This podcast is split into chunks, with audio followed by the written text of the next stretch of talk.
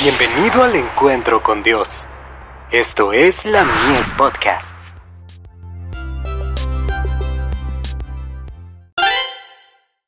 Hijos e hijas de Dios. Alabémosle siempre. Bendeciré a Jehová en todo tiempo, su alabanza estará de continuo en mi boca. Salmos 34, verso 1.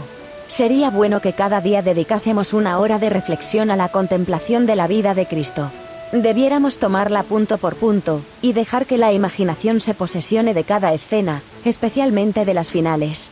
Y mientras nos espaciemos así en su gran sacrificio por nosotros, nuestra confianza en Él será más constante, se reavivará nuestro amor, y quedaremos más imbuidos de su espíritu.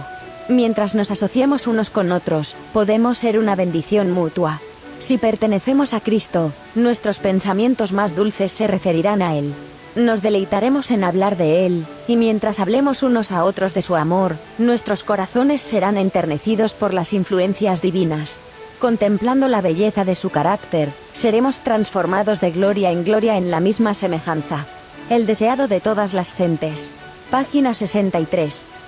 Las mercedes de Dios os rodean a cada momento, y os sería provechoso considerar cómo y de dónde os vienen las bendiciones cada día. Permitid que las preciosas bendiciones de Dios despierten gratitud en vosotros. No podéis enumerar las bendiciones de Dios, la constante bondad amorosa de que os hace objeto, porque son tan abundantes como las refrescantes gotas de la lluvia. Hay nubes de gracia suspendidas, listas para derramarse sobre vosotros. Si apreciarais el valioso don de la salvación, seríais sensibles a la diaria vivificación de la protección y el amor de Jesús, seríais guiados por los caminos de la paz. De Youth's Instructor. 5 de enero de 1887.